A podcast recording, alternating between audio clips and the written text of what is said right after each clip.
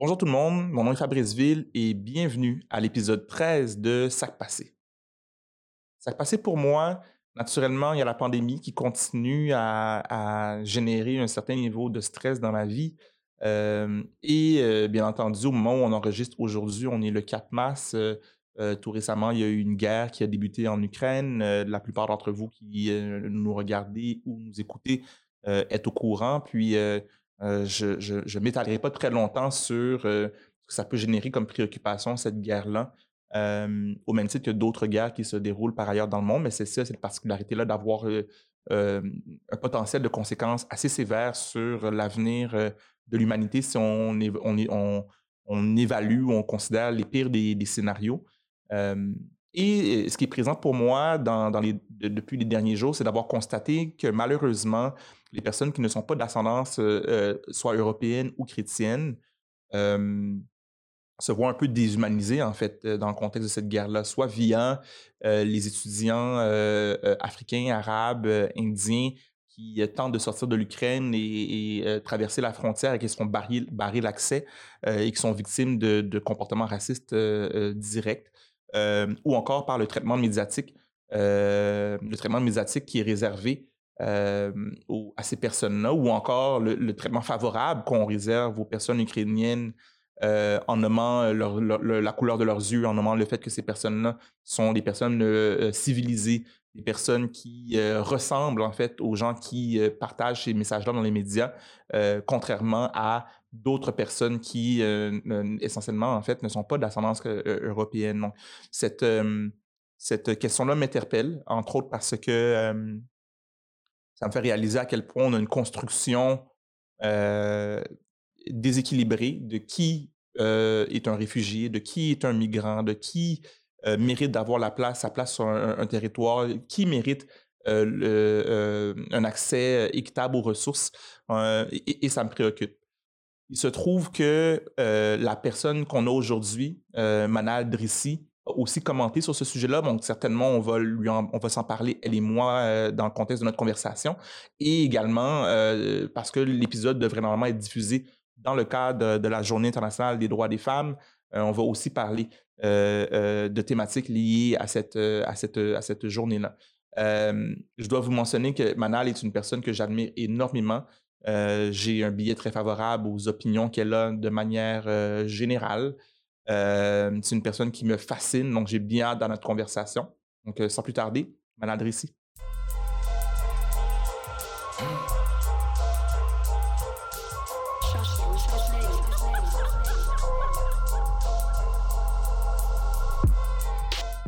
Très content que tu sois là, Manal. Je suis très content d'être là.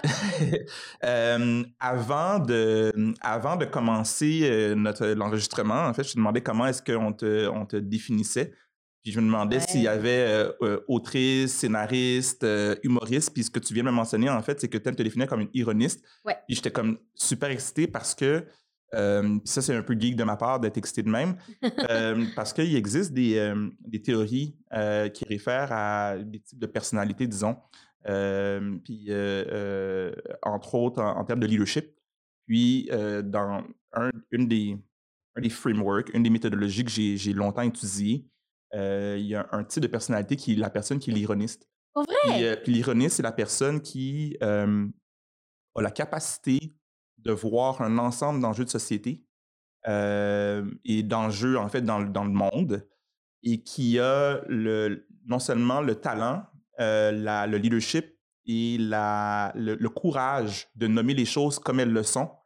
et, et, généralement, les personnes qui se, sont définies comme des ironistes sont très éclairantes et en même temps sont très éjectées des différents systèmes conventionnels parce que les différents systèmes conventionnels ont la misère à dealer avec la vérité que ces gens-là partagent.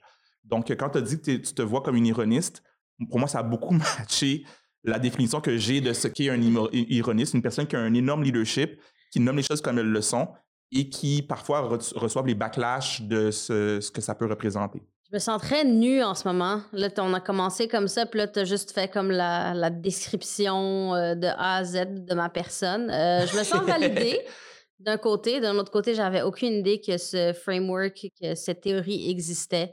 Euh, je pensais l'avoir inventé, fait qu'en même temps, je suis déçue. Désolé, mais on, est, on dit qu'on n'invente rien, hein, malheureusement, c'est ça. Tout existe déjà, on fait juste découvrir les choses. Plus les réseaux sociaux nous mettent en contact avec d'autres gens, plus on réalise qu'on n'a jamais eu une idée originale dans notre entière existence. Voilà, fait que l'innovation, c'est de, découvrir des choses qui, qui existent déjà. C'est ça, c'est juste la première personne à faire connaître quelque chose. Voilà.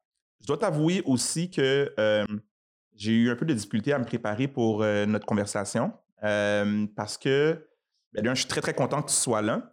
Et j'ai l'impression qu'il y a tellement de sujets qu'on pourrait aborder. Puis mon anxiété de performance a fait en sorte que j'ai tenté de trouver des, questions. j'ai quelques questions et en même temps, je me laissais aller ou me laisser guider par notre conversation. Mais vraiment, là, j'étais comme, OK, par où est-ce qu'on commence avec Manal? Euh, mmh. ben, peut-être commençons par, tu allais dire quelque chose? Non, non, non, vas-y, je t'écoute. Je suis curieuse de savoir où, où est-ce qu'on commence, où est-ce qu'on s'en va avec ça. Commençons avec Sac Passé. Euh, sac passé. Écoute, on est, euh, on est, on est dans un, dans une guerre, paraît-il. Je, t'avoue que ça a occupé beaucoup de, de mon espace mental dans la dernière semaine. Il y a eu la première vague où euh, j'étais dans la surinformation, pluguée sur l'actualité. Je me réveillais en pleine nuit et là, l'application pour savoir est-ce qu'il y a quelque chose qui a été publié. Et là, euh, euh, Instagram ou, l'application de nouvelles. Ok, de nouvelles. oui, je suis boomer comme ça, écoute. Euh, mais aussi sur TikTok. Et là, c'est complètement. Et là, je suis dans une espèce de truc de. C'est absurde de suivre une guerre sur TikTok. puis je veux dire, il y a eu un petit peu de ça quand il y, a, quand il y avait euh, euh, des, des, ben, des, euh, des, pics, mettons, de violence en, en, Palestine, il y avait des créateurs de contenu qui exposaient des choses et je les suis, donc je voyais ça, mais là, c'est comme vraiment un autre niveau parce que ça bénéficie d'énormément plus d'attention. Donc, de voir ça se, se déployer devant nos yeux. Euh, puis je veux dire, tu le vois, là, les choses apparaissent sur TikTok, le lendemain sur Instagram, le surlendemain sur Facebook et trois jours après dans les nouvelles. exact. C'est un peu gênant. Mais c'est ça, ça a pris beaucoup de, de, mon temps et de mon anxiété dans la dernière semaine. Puis là, j'essaye de prendre une saine distance. C'est-à-dire rester informé, mais pas, euh, pas laisser ça être overwhelming puis être trop présent. On va revenir un peu à la guerre tantôt.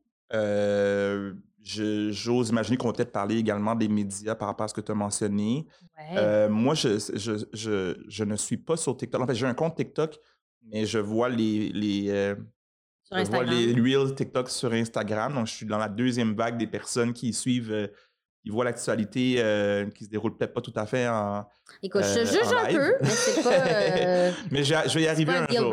Je, vais, je, vais, y arriver un jour.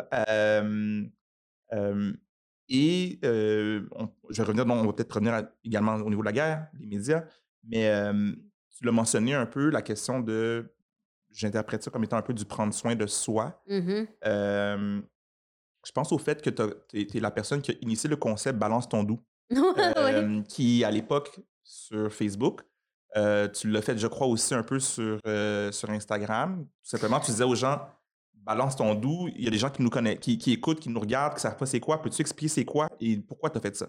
Ben déjà, l'utilisation du mot doux comme un nom commun ou comme, balancer un doux. Euh, le doux, ça venait de Véronique Grenier, qui est une autrice que j'aime beaucoup. Euh, puis ensuite, euh, je faisais des potlucks de doux. Ah, c'était ça, ben oui, ben oui. Ça a commencé avec les potlucks de Est-ce que je me trompe que tu disais aussi balance ton doux? Parce qu'il me semble que je retiens ça. C'est arrivé après. OK. Euh, donc, ça a commencé avec euh, le potluck de doux où j'invitais les gens, tu sais, comme dans un potluck où chacun apporte quelque chose, mais j'invitais chaque personne à apporter un peu de, de, douceur et de positivité, de quelque chose. C'était. C'est très général. Est-ce que tu as lu une nouvelle qui t'a fait plaisir dernièrement? Est-ce qu'il s'est passé quelque chose dans ta vie? Est-ce que qu'est-ce qui qu'est-ce qui t'a apporté des émotions positives euh, dans la dernière journée ou dans la dernière semaine. Puis après ça, c'est devenu balance ton doux. Et c'est très rapidement devenu l'affaire dont on parle le plus. je passe beaucoup, beaucoup d'heures à travailler des chroniques qui on me parle que je fais sur Facebook. Mais je comprends, tu sais, je comprends ça. C'est que je, pense que les, surtout dans, dans euh, quand, quand la pandémie a commencé, puis que là, l'atmosphère sur les réseaux sociaux est très vite devenue anxiogène, mais aussi beaucoup de confrontations, beaucoup de, difficultés à communiquer sainement, etc. Mais ça, ça offrait un moment euh, et un espace pour se concentrer sur le positif. Et c'est fou à quel point de lire des choses douces qui se passent dans la vie de parfaits inconnus peut avoir un effet positif sur toi. Puis je pensais ça qui revenait. Il y a des gens qui disaient, ben moi, j'en ai pas de doux cette semaine, mais juste de Mmh lire celui de 300 personnes que je ne connais point, Ouais. qui partagent des photos de leur chat, puis qui disent euh, J'ai eu tel accomplissement cette semaine, j'ai fait ça, ça m'a fait du bien, j'ai partagé un moment spécial avec mes proches. Euh, ça, a comme, ça a démontré à quel point on avait besoin de cette connexion humaine-là. Tout à fait. Tout à fait. Puis, euh, puis ça me fait penser au fait que malgré ce qu'on peut dire du numérique, il peut y avoir un certain niveau de connexion qui n'est peut-être pas tout à fait la même qu'une connexion en, en présentiel, comme on dit le fameux mot présentiel. Qui, qui Ce mot-là, moratoire sur le mot présentiel, on avait déjà un mot pour ça, ça s'appelait en personne. ah, tu vois, en personne. En Là, personne. pourquoi on a adopté présentiel comme si c'était révolutionnaire? Au contraire, absentiel a commencé Ah, tu au vois, début de la pandémie. je connaissais pas absentiel. Ben, je pense pas que ça existe. comme tu le dis. puis, puis, puis, puis comme on disait tantôt, c'est quoi? euh, On n'innove pas, on n'invente rien. Fait que, euh, on va dire en personne. Mais ça. oui, le numérique permet, puis même que tu le fais de différentes manières, parce que là, maintenant aussi, sans, sans avoir un, un, un label, euh, ce que tu dis, c'est dé- dépose quelque chose. Puis Ouais. en fait, moi, je vois, je trouve ça absolument fascinant, tout ce que les gens te partagent euh, dans les stories. Puis des Ouais. fois, c'est des trucs qui sont très intimes aussi. là. Oui, puis moi, j'ai toujours défendu le fait qu'il y avait un côté positif et rassembleur et humain euh, dans les réseaux sociaux parce que c'est facile de dire oui, mais ça divise, mais c'est pas des réelles connexions. C'est parce qu'on est vraiment beaucoup de gens à avoir de la difficulté à connecter avec d'autres humains en personne. Donc, d'avoir ce, ce- ce canal-là pour connecter avec des gens et euh, former des relations qui peuvent ou pas euh, se traduire ensuite dans ce qu'on appelle le réel, mais que j'aime pas tant parce que les réseaux sociaux aussi, c'est C'est réel. réel. Quand quelque chose te blesse sur les réseaux sociaux, tu es blessé pour vrai. Quand ça te fait rire, tu ris pour Ouais. vrai. Si c'est des réelles émotions, c'est réel. Ouais. Euh, donc, moi, j'ai toujours vu le côté positif de ça. C'est pour ça que j'ai persisté à y rester aussi longtemps. Puis à- tu as nommé, le fait que, euh, je pense que ce que tu as dit, c'est qu'on est plusieurs à avoir la difficulté à connecter Mhm. euh, dans le réel. Est-ce que tu t'inclus là-dedans? Je suis Ben oui. curieux de savoir. Ouais, ouais, parce que peut-être. Oui, oui, je m'inclus là-dedans, peu plus. 100 je, je, je sais pas, j'ai comme une, j'ai une personnalité euh, d'extraverti, euh, mais je fais de l'anxiété sociale. C'est vraiment difficile pour moi de sortir voir des gens, euh, encore plus depuis deux ans, parce que là, on le fait tellement pas que c'est comme un muscle, hein, c'est comme on l'a pas travaillé, puis là, c'est c'est bizarre et inconfortable. Mais oui, j'ai jamais, jamais été quelqu'un qui a énormément d'amis, un gros entourage, qui sort beaucoup. Euh, rien de ça. Fait que oui, d'un côté, ben, quand tu fais de l'anxiété sociale, mais que tu peux maintenir un contact humain avec des gens, euh, ne serait-ce qu'à travers un écran, ben, ça compte aussi. Il y a, y a des façons de- d'avoir des relations significatives avec les gens. Euh, je pense que ça facilite les échanges. Je pense que c'est peut-être plus facile d'être vulnérable, plus facile de, de, euh, d'ouvrir des parties de soi à d'autres par écrit. Moi, j'ai toujours été dans l'écrit. J'ai jamais euh, euh, être devant la caméra ou devant un micro, c'est même pas quelque chose que j'envisageais. Moi, j'écrivais, j'écris depuis toujours. C'est ça mon mode de communication. C'est comme ça, c'est la façon par laquelle je suis le plus disposée à m'exprimer clairement. Fait que oui, je pense que les réseaux sociaux permettent ça aussi aux gens dont, dont, dont la façon de socialiser n'est pas nécessairement mainstream. Ben, ça offre cette possibilité-là qui est aussi vraiment importante. Comment est-ce que tu fais, euh, tout en sachant que dans l'histoire, il y, a tout- il y a- il y a toujours eu des nouvelles plateformes ou des nouveaux moyens de Mhm. communication, euh, que ce soit même le livre, hein, l'écriture a été de- critiquée, euh, Ouais. euh, après ça la radio, la télévision, et ainsi de suite.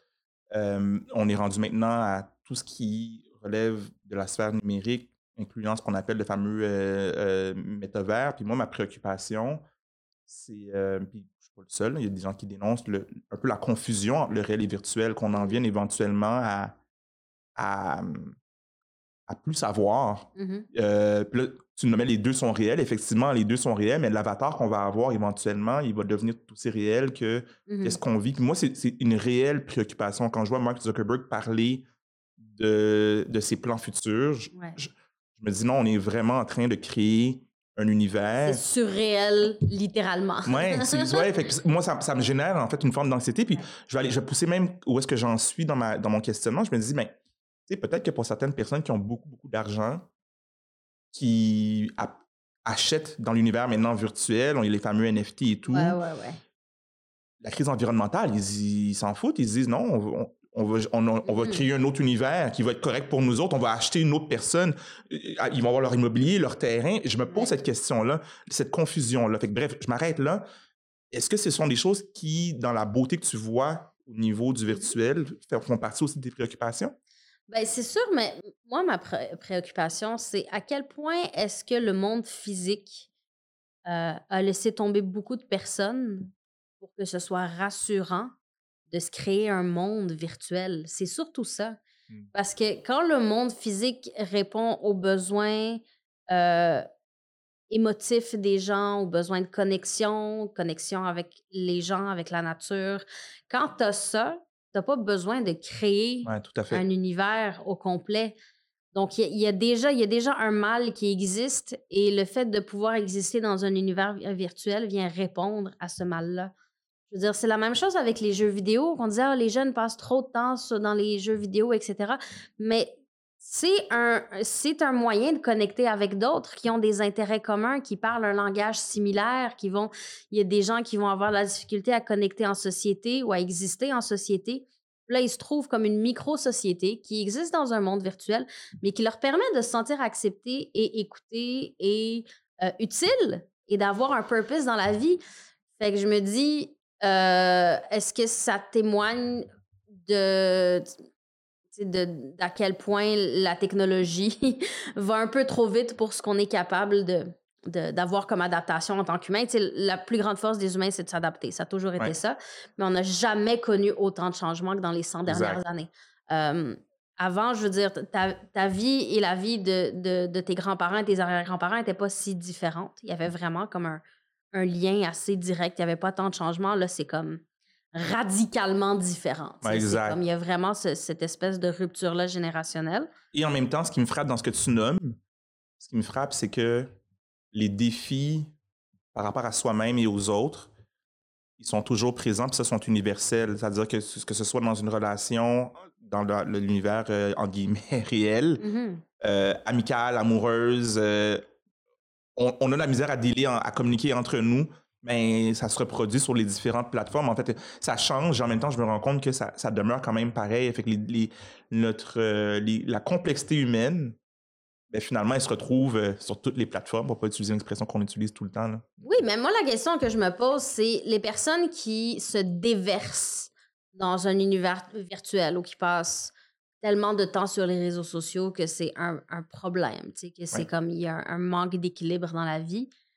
Si ces plateformes-là n'existaient pas, est-ce que ces personnes-là seraient euh, comblées et heureuses en société? C'est ça, en fait, c'est que c'est pas c'est pas que ça leur a enlevé quelque chose, c'est qu'il y avait déjà un fit qui se passait pas dans le monde physique. Exact, qui est encore présent. Qui fait, c'est ça. Donc quand on dit, oh, déjà de dire que la technologie ou le progrès ou peu importe est bon ou mauvais, ça c'est pas réaliste comme analyse, mmh c'est juste un, fait. Il y a une, avancée technologique, on dit avec, il y a des avantages, il y a des inconvénients.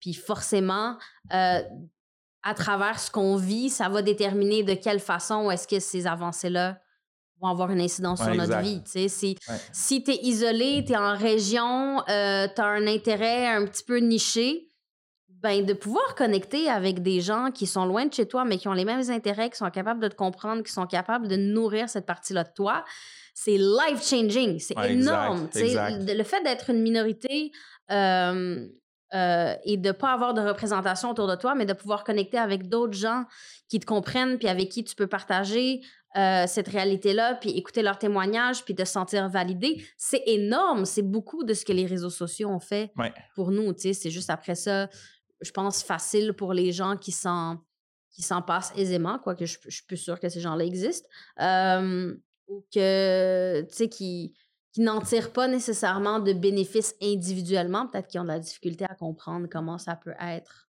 carrément vital pour d'autres personnes. Ouais, puis ce que tu, ce à quoi tu, tu réfères, en fait, ça me fait penser un professeur à, de Toronto qui s'appelle Pierre Vervecki, je pense, qui, qui parle de la, la, crise du sens. Puis, ce qu'il nomme, c'est que justement, indépendamment des, des, des, questions technologiques, c'est qu'on mmh. n'arrive pas, on n'est plus dans des sociétés où on arrive à se trouver du sens et on est en, et on est en crise en lien avec ça. Donc, le, c'est j'ai la référence anglaise, le meaning crisis. Mmh puis ça, ça, me parle, le fait que euh, c'est pas une question par rapport aux plateformes, c'est qu'on on, est beaucoup à ne pas pouvoir trouver du sens. C'est inquiétant, en fait. Oui, parce qu'on vit dans un système qui ne tourne pas autour de quel sens a la vie, mais c'est quoi ta valeur marchande, qu'est-ce que tu apportes, qu'est-ce que tu contribues, qu'est-ce que... Donc, tout est une question de, de, de capitalisme. Puis si tu trouves pas ton rôle là-dedans, euh, puis je veux dire, euh, les religions prennent de moins en moins de place aussi. Je pense que ça donnait un espèce de, sens euh, déjà formaté de, tu sais, c'est ça la vie, c'est ça les réponses. Là, on est nombreux à, à avoir outrepassé ça ou, même euh, même la religion ne répond plus à certains questionnements qui sont plus collés à la modernité, etc. Fait que oui, on est définitivement en crise de sens, ne serait-ce que par rapport à la mort. Hmm. On n'a aucune idée, en fait, comment dealer avec la mort dans une société qui a une espèce de culte de la jeunesse et qui refuse la vieillesse et qui refuse la mort, mais on n'a pas le choix de dealer avec. Alors qu'avant, il y a à peine deux, trois générations, ben, la mort, c'était juste quelque chose de. Il y avait une réponse. De banal. c'est ça. Mais, au-delà de la réponse, je veux dire, tu connaissais plein de gens qui avaient perdu deux de leurs cinq enfants, que, il y avait juste une espèce de d'omniprésence de la mort euh, qui faisait que tu n'avais pas le choix d'y être confronté. C'est une bonne question. Hein? j'ai l'impression euh, que ça va dans deux. Ben pour moi, ça va dans deux directions. C'est euh, la question de la réponse. C'est le fait d'avoir justement une, réponse préformatée par rapport à où est-ce que la vie mmh euh, s'en va. Fait que là, ben, je m'en vais au paradis si je meurs, puis si je suis mauvais, je m'en vais en enfer. Puis, les religions parlent beaucoup de ces références-là, mmh plusieurs des grandes religions. puis là, tu rajoutes l'aspect de dire, mais non, la vie durait moins longtemps, puis la mort était plus présente, la maladie était plus présente. Donc, il y avait vraiment ce contact-là avec le phénomène de ne plus exister physiquement sur Terre qui était plus récurrent, en fait. Ben, être en état de survie, ça te rend quand même assez euh, reconnaissant d'être en vie. Mais à un moment donné, quand tu es confortable dans la vie, c'est peut-être ça notre, plus grand problème, euh, c'est qu'on est très confortable. Je veux dire, on est, on est bien, on est en sécurité, on, on répond à nos besoins. Puis à partir de ce moment-là, ben, tu as comme vraiment beaucoup de temps pour te demander à quoi je fucking sers, man? ben oui, ben oui, c'est le Maslow et d'autres psychologues qui réfèrent justement à ces besoins-là. Tu sais, à un coup que tu es en sécurité, tu manges, tu as, un toit. Ouais, euh, tu t'accomplis professionnellement. What, what's next? Ouais, là, tu as le temps de te poser ces questions-là. Ouais. Et euh, par rapport à Balance ton doux, je reviens, je veux t'en parler encore, mais parce que je, suis juste curieux, c'est vraiment une question très, euh, très de base, mais euh, Podlog de Gdou est devenu Balance ton doux. Y a-t-il une mm-hmm. raison pour ça? Je veux juste savoir si ça a changé euh, au hasard ou non. Euh, ben parce que Balance ton doux, c'est plus une action. C'était comme un appel. Je pense que c'est juste plus facile comme ça. Ça s'est tranquillement transformé en ça. Je n'ai pas de souvenir exact de, de moment. Je pense que c'était juste naturellement plus. Euh, plus ça expliquait mieux le concept. Je comprends. Et si, euh, aujourd'hui, je te demande, je te propose de balancer ton doux, qu'est-ce que tu aurais à partager?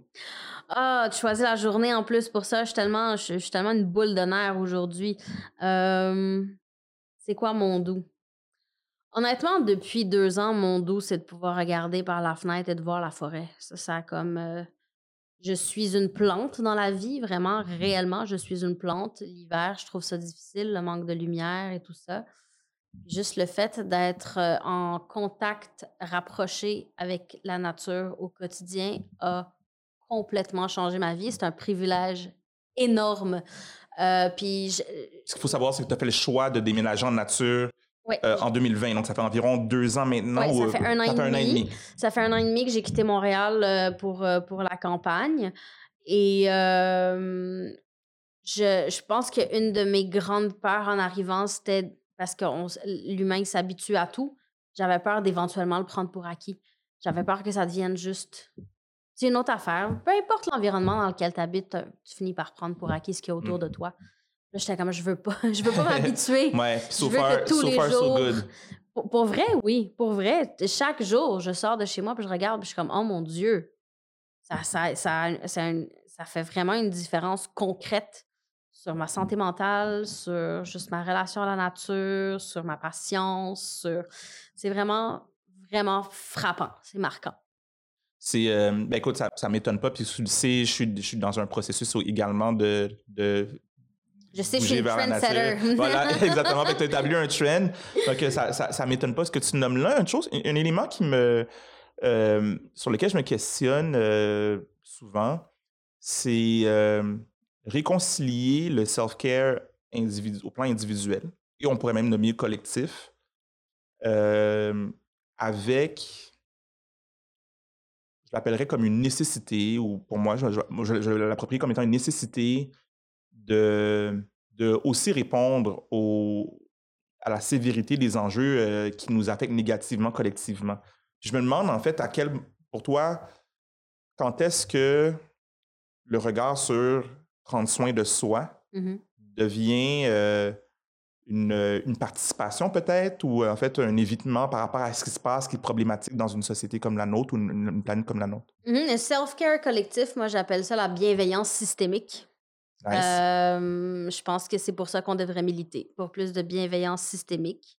je pense que s'il y avait plus de, de, représentation dans les organes de pouvoir, ça serait plus difficile d'être malveillant euh, systémiquement. et oui, je me sens souvent, j'ai souvent cette réflexion-là par rapport au self-care parce que oui, je comprends que dans la société, dans le, dans le rythme effréné dans lequel on vit, puis les attentes sont très élevées, puis je veux dire, même si les familles sont moins nombreuses, les attentes envers les parents sont décuplées. Euh, ce qu'on est supposé fournir à un enfant en termes de, de, bien-être émotionnel et de développement et de bonheur et de matériel et d'éducation et de scolarité. de, tout ça est tellement énorme que je comprends ce mouvement-là de slow tout, puis self-care, puis t'arrêter, puis prendre conscience que ce rythme effréné-là qui est autour de toi, tu n'es pas obligé de toujours y souscrire. Que, tu sais, par exemple, quand on travaille, on n'a pas le choix, on suit ce rythme-là, mais que les moments où on est capable de décrocher, de le faire. Pour moi, au quotidien, c'était par exemple de réaliser que je passais beaucoup de temps à presser mon fils. Dépêche-toi, il faut qu'on y aille. Et des fois, je réalisais qu'on n'était même pas pressé d'aller quelque part. Je veux dire, même si on arrivait une heure plus tard, ça ne changeait virtuellement rien. Mais j'étais tellement dans ce rythme-là sans cesse de il faut se dépêcher, il faut y aller, il faut. Que là, à un moment donné, je me suis dit non, tu sais, je pourrais juste lui laisser le 25 minutes que ça y prend pour mettre ses bottes, même si c'est absurde. je pourrais lui permettre ouais, Ben oui. Mais ensuite, oui, c'est que dans, au, niveau de la société, ça change absolument rien. Que moi, ma petite personne individuelle, décide de prendre le temps puis de prendre soin de moi et tout ça, les problèmes sont systémiques au final, si on, s'en prenait aux problèmes qui sont systémiques, on n'aurait pas besoin d'individuellement se rappeler de ne pas se mener au burn-out à chaque trois mois. Ouais, ben en fait, euh, my God, je savais que ça allait arriver avec euh, la conversation avec toi. Mon cerveau va dans tellement de directions en même temps, mais euh, je vais en choisir deux. je vais en choisir deux. La première, c'est j'entends ce que tu nommes comme étant le self-care comme acte de résistance. Mmh Donc, euh, tu sais, je, pense à euh, un auteur qui parlait de la plus grande forme de militantisme, c'était ce qu'il faisait avec sa fille. Donc, pour lui, il disait, ce que tu as un peu nommé là, c'est que cette bienveillance-là, elle est hautement importante de dire, ben non, l'enfant qui découvre sa, la vie, son potentiel, c'est de lui permettre de vivre une vie qui est saine et non, je ne vais pas le presser euh, pendant qu'il met ses bottes. Fait que ça, ça, évoque ça pour moi. Puis ça évoque ça avec un niveau d'importance, au même titre que on, en écrit des chroniques, on est en ce moment sur un podcast, puis il y a quelque chose, l'amour à donner à, à soi-même. Il y a un enfant qui a ça, qui me parle, sans évacuer le fait que oui, il y a quand même des, ce que tu as appelé la bienveillance systémique, là, qui, qui, est beaucoup plus large que la vie d'un enfant. Tu sais. Mmh mmh. Ouais. On va, on va réfléchir à ça, on va philosopher là-dessus.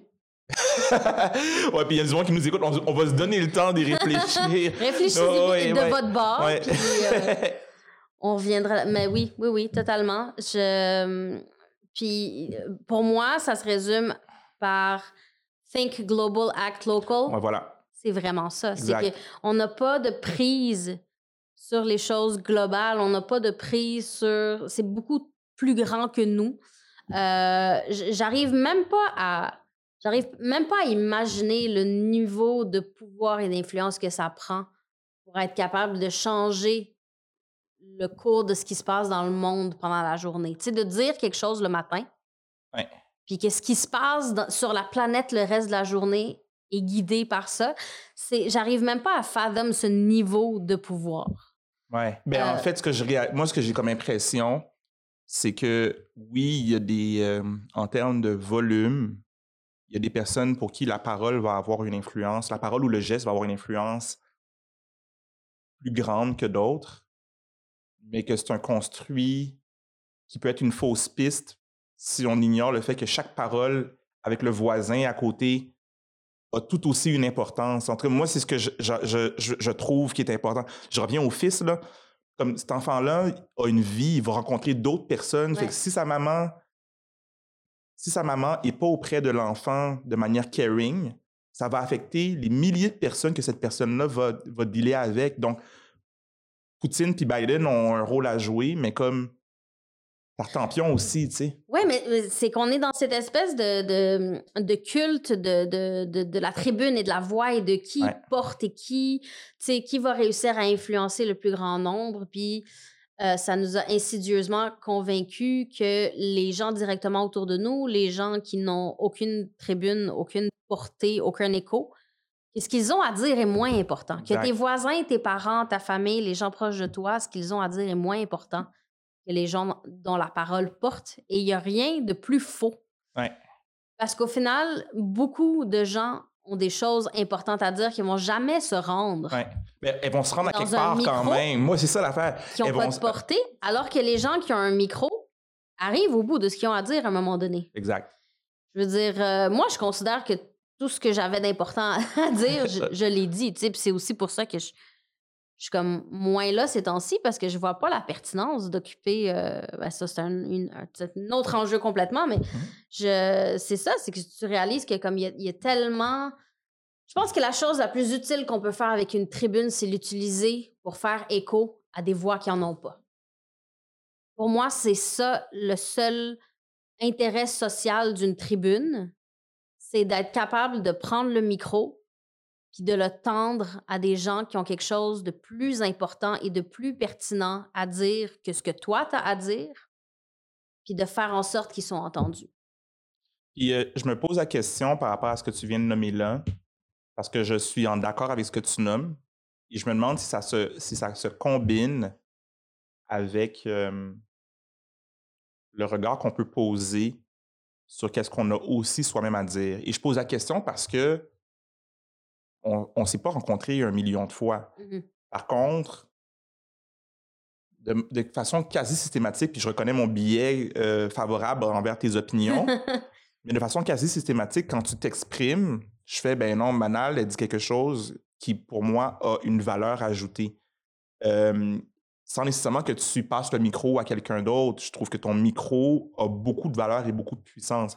Et que j'essaie de concilier cette opinion-là avec l'idée que la seule valeur puis c'est celle de tendre le micro finalement aussi, tu sais?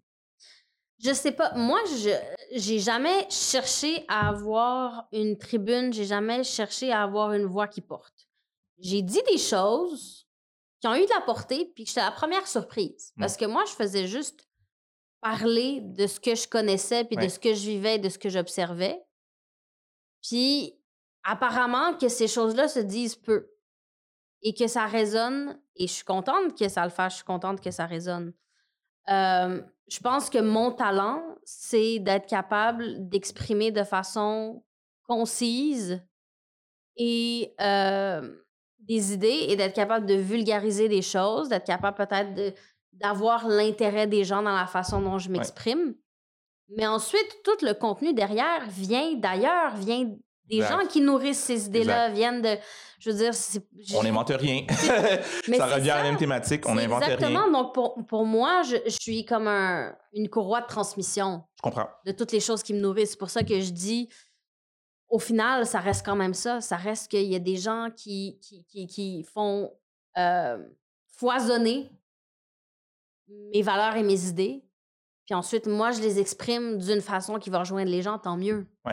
Ben, c'est une comme ouais, tout à fait, je, te suis bien. C'est comme une façon, une question d'interdépendance finalement. C'est que c'est pas toi comme individu qui cherche du cloud, c'est toi comme participante à un ensemble d'échanges qui font en sorte qu'à un moment donné, tu vas exprimer quelque chose en reconnaissant que tu n'es pas, euh, pas la queen de l'opinion, c'est juste tu partages quelque chose qui est le résultat d'un ensemble de, de choses que tu as lues, que tu as vues, qui t'ont influencé. Oui, c'est ça, exactement. Fait que, parler aux jeux, à un moment donné, je veux dire, tu fais le tour de ce que tu as à dire aux jeux qui peut être pertinent. Je peux pas croire que tu vas publier trois chroniques par semaine, puis être sur cinq tribunes toutes les semaines, puis dire je quelque chose, puis que ça va être intéressant et pertinent. Je on, sait qu'il y en a, on sait qu'il y en a qui se répètent.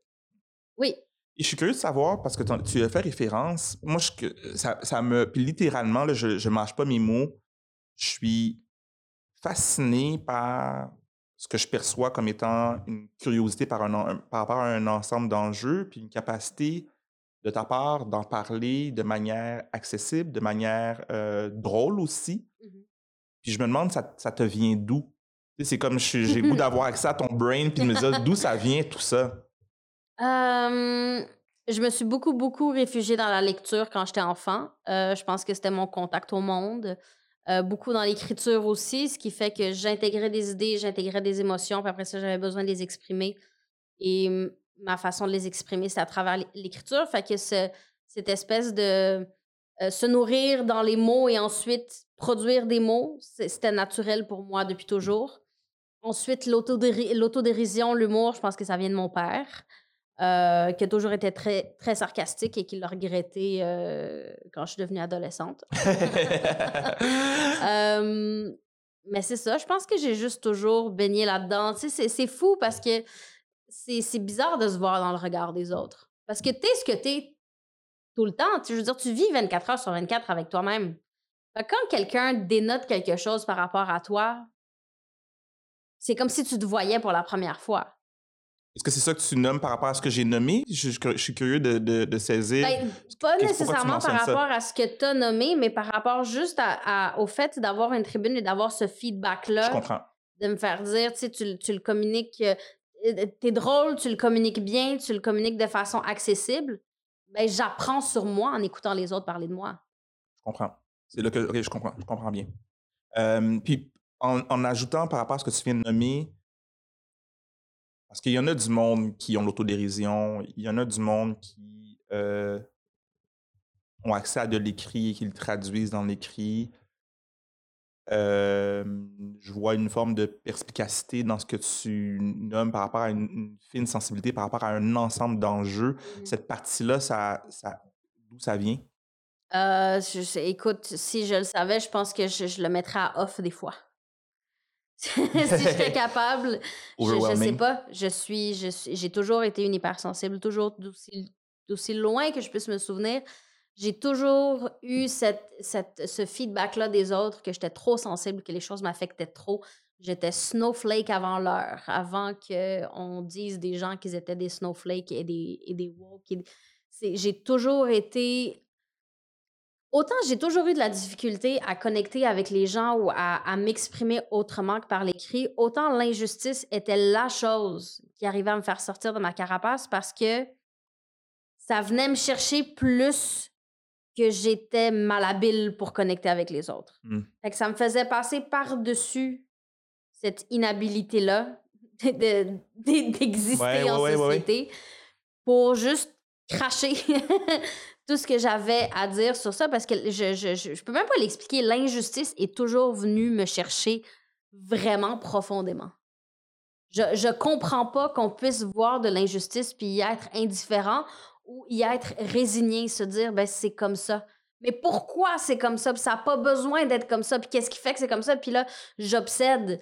Puis j'essaie d'analyser les choses de tous les angles, puis d'apprendre pourquoi, de, historiquement, culturellement, qu'est-ce qui a fait que c'est devenu comme ça? Comment on le change? Est-ce que ça a déjà été changé ailleurs? Comment c'est... Fait que là, j'obsède sur des choses, puis après ça, je tombe dans ces rabbit holes-là, et ce qui est très énergivore, tu mmh. comprendras.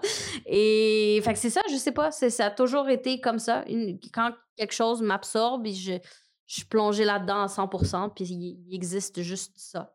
Est-ce qu'il y a des personnes dans ta vie euh, ou des événements qui t'ont aidé à être capable d'articuler ce que tu nommes comme étant présent? Parce que je, suis encore en train de, de, de me faire un personnage très, très partiel de, de, qui tu suis. Puis là, j'entends ce que tu as pu vivre. Je me réfère à la question de l'autodérision, l'écriture je me dis, il y a bien eu des moments qui t'ont permis de métaboliser ce que tu vis à travers l'expression ou c'est quelque chose qui était plus naturel puis auquel tu n'as pas nécessairement réfléchi? Puis je fais la référence, entre autres, au fait que je sais que dans ma vie,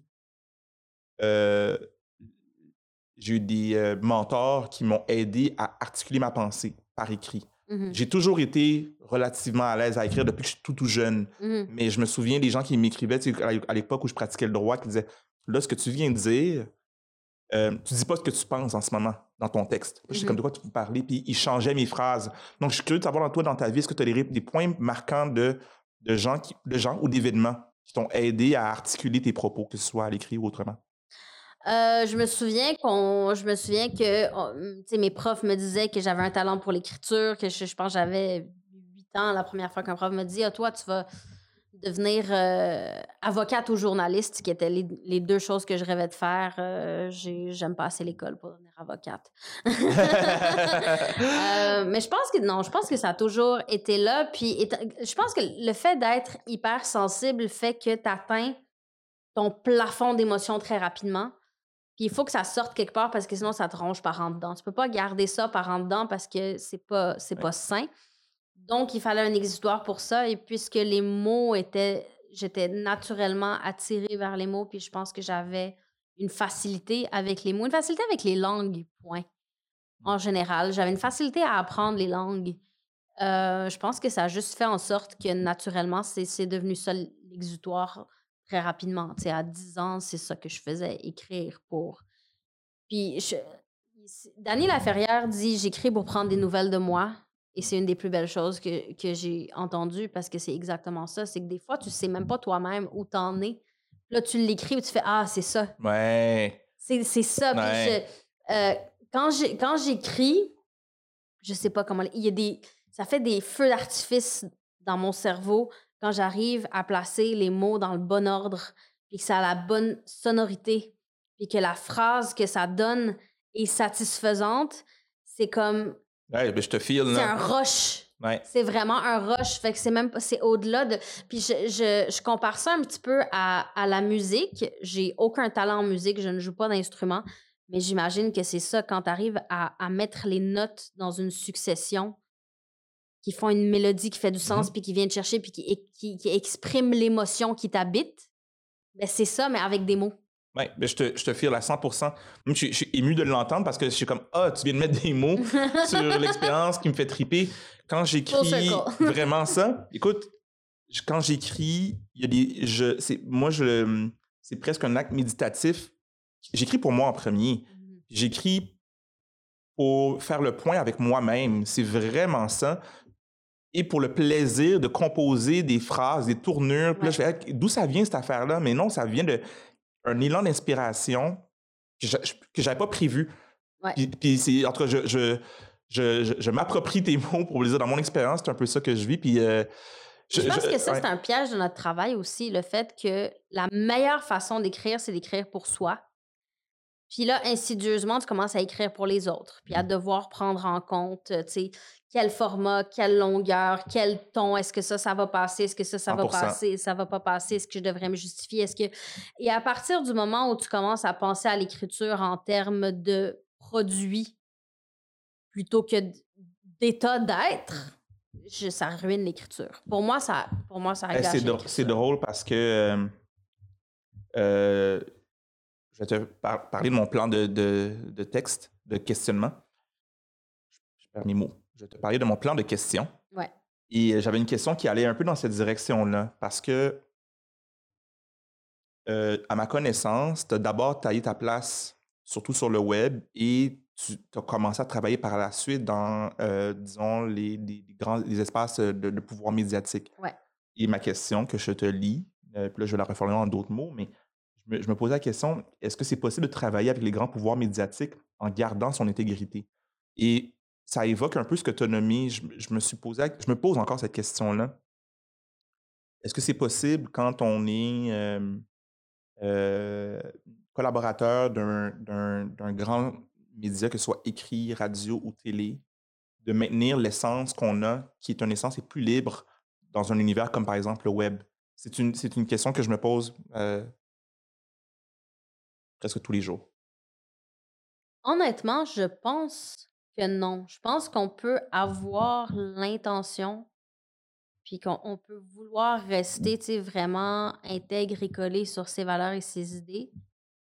Reste que notre vie entière, on, on apprend à voir une situation puis à l'analyser pour comprendre c'est quoi les attentes.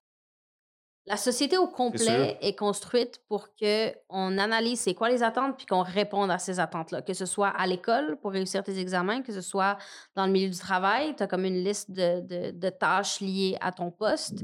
Mais c'est la même chose. Même si ce qu'on te demande, c'est de t'exprimer, tu comprends qu'un média, ça a euh, une mission, ça a une façon de faire, ça a un certain format, fait que nécessairement, tu vas, tu vas pas, pas te censurer, mais tu vas plus, tu vas y réfléchir plus à ta formulation ou à ce que ça, ça passerait. Ouais. Puis juste ça, ça suffit à changer la façon dont tu écris. Puis on m'a souvent demandé, tu sais, je, publiais comme mettons de longs textes sur Facebook, mais pourquoi tu te pars pas un truc où, où les gens payent ou peu importe, ou pourquoi tu le gardes pas pour, pour une chronique?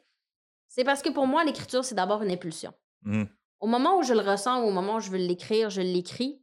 Pour moi, c'est pas un truc. Euh, euh, transactionnel. C'est pas, je, je vais pas écrire et me dire ah oui ça ça va aller bien dans tel média. je, je, suis pas, je suis pas entrepreneur comme ça. L'écriture pour moi c'est trop émotif pour devenir un truc transactionnel que je vends à certains médias. Puis je veux dire, je, je, je juge pas les gens qui le font. Au contraire, probablement qu'ils ont une meilleure santé financière. Mais pour moi, c'est pas ça mon rapport à l'écriture. Puis mon rapport à l'écriture, même après plusieurs années de pige, n'a pas changé dans le sens que il se plie pas aux attentes, il se plie pas à la façon dont on veut que ça soit dit. Je, m'en fous que ce soit Radio-Canada, je vais sacrer. Mmh si l'émotion qui était véhiculée dans cette phrase-là nécessitait un sacre pour vraiment exprimer ce que je ressens, je vais le mettre, le sacre. Puis je suis curieux de savoir, est-ce que tu fais une distinction entre le filtre qu'on se, qu'on se donne naturellement dans n'importe quel type de relation. Tu sais, on se parle en ce moment, puis il y, a clairement une différence entre tout ce qui se passe dans ma tête puis qu'est-ce que je communique.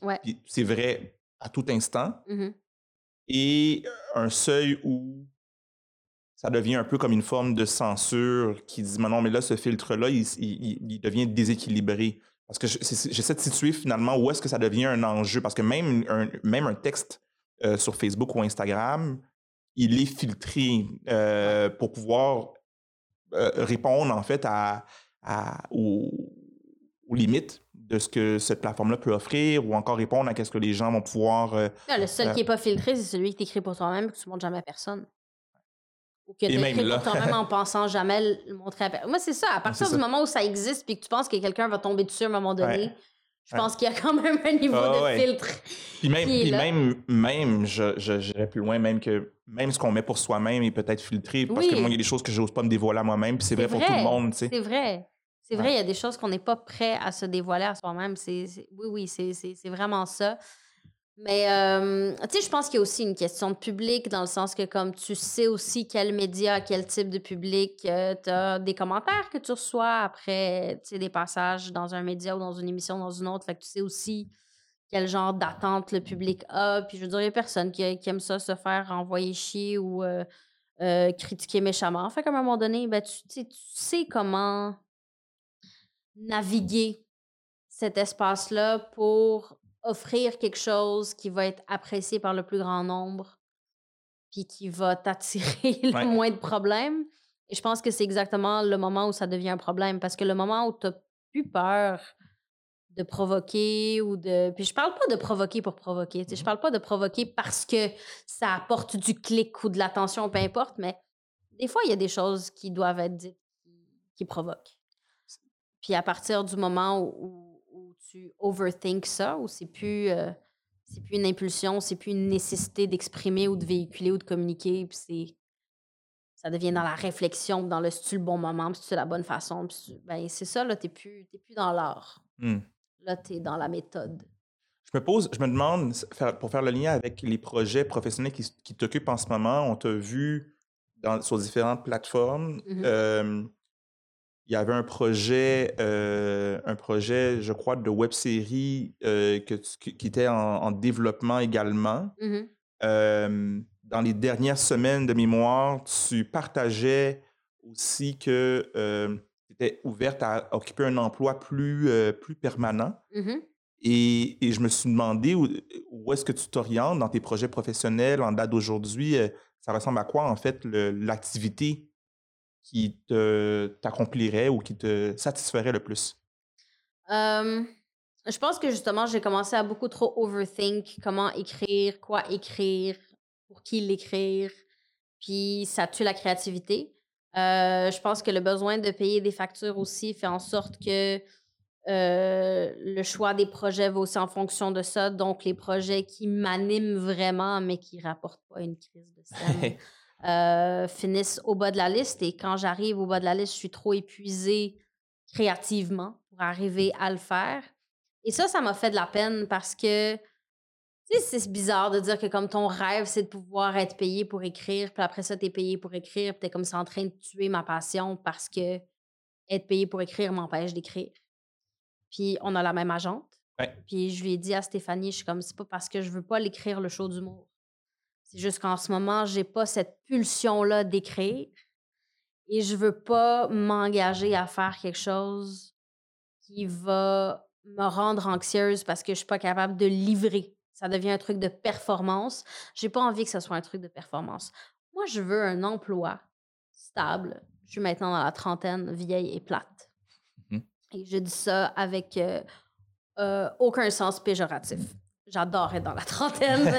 Euh, mais je pense que j'ai- dépassé cette espèce d'état naïf de je veux être payé pour écrire puis faire partie tu sais, de, de cet espace médiatique, etc. Non, je veux être capable de vivre d'une façon qui me permet de préserver ma santé mentale tout en subvenant à mes besoins et à ceux de mon enfant et de me garder du temps pour vivre ma passion qui est d'écrire. Pas Mm. parce que j'ai un deadline demain, pas parce que celui-là paye tant, puis celui-là paye tant, pas parce que ah mais là cette semaine c'est ça qui est dans l'actualité, je pourrais parler de ça. Non, c'est trop, c'est de l'artifice. Ouais.